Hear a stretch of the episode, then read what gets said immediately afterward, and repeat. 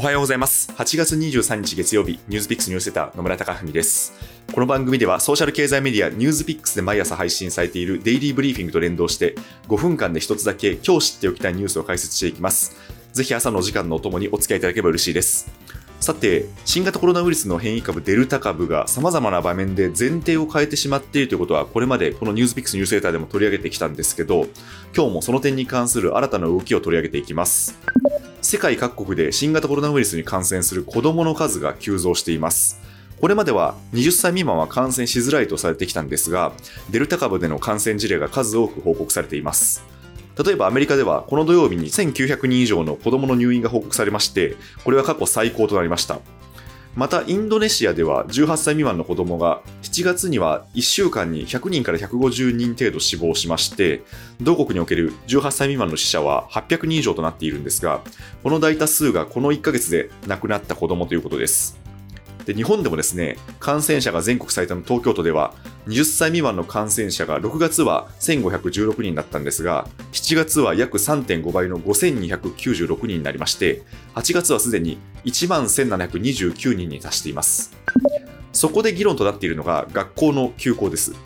例えば横浜市は私立の小中学校について8月26日までの夏休み期間を31日までに延長しまして臨時休校にする方針を固めましたまた9月になっても緊急事態宣言が出されている期間は、私立の小中学校に加えまして、高校についても短縮授業にするほか、部活動を休止するなどの対策を取るとしています。また他にも、神奈川県では川崎市や相模原市でも8月末まで夏休みを延長して臨時休校にすることを決めています。で一方で、文部科学省は一斉休校には否定的な立場でして、萩生田光一文部科学大臣は、国から全国一斉の臨時休業を要請することは考えていない。地域一斉の臨時休業については、児童生徒等の学びの保障や心身の影響等の観点を考慮し、学校の設置者において慎重な検討が必要と発言しています。まあ、つまりですね、子供の安全と学びを止めないということを両立させなければいけないということです。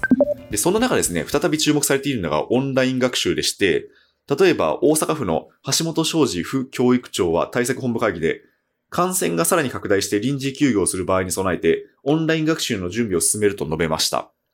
また、東京都の教育委員会も2学期を控えた都立高校に対しまして、状況に応じてオンライン授業や短縮授業に取り組むように通知しています。ただですね、このオンライン学習は導入は一筋縄ではいかなくてですね、まあ、各地でトラブルの事例が相次いでいます。まあ、例えばですね、読売新聞が報じたところによりますと、大阪市では4月から5月に小中学校と家庭を結んでオンライン学習を実施した際にはトラブルが頻発しました。で、そこでですね、通信環境の改善に向けてシステムの切り替えを行っているんですけど、それが始まるのが10月の予定ということです。つまりですね、2学期の開始には間に合いません。またですね、これはあの、東京新聞が報じたところによると、都立の公立小学校に勤める50代の男性校長のコメントを引用していまして、まず、1学期は児童が登校し、タブレット端末は配布されているんですけど、オンライン授業は一度も実施していないと。そのため、区の教育委員会からは学びを止めないように通知は来ているんですけど、基本は今まで通りで、換気の徹底や児童同士が密着しないように再度注意を促そうと思うが、これ以上は何をすればいいかというコメントをですね、報じています。まあ、つまりですね、まあ、学校現場でも今後混乱が予想されていまして、子供の教育に与える影響が懸念されています。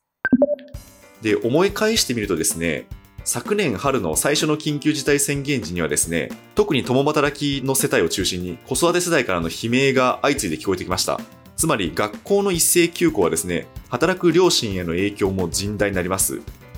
そのためですね、これでもしあの自宅学習期間が再度伸びるとしたらですね、まあ、職場側もあの必要以外の仕事はリモートワークを徹底するなどですね、まあ、さらにですね、社会全体で、ま、こうした体制を進めていくことが急務になってきます。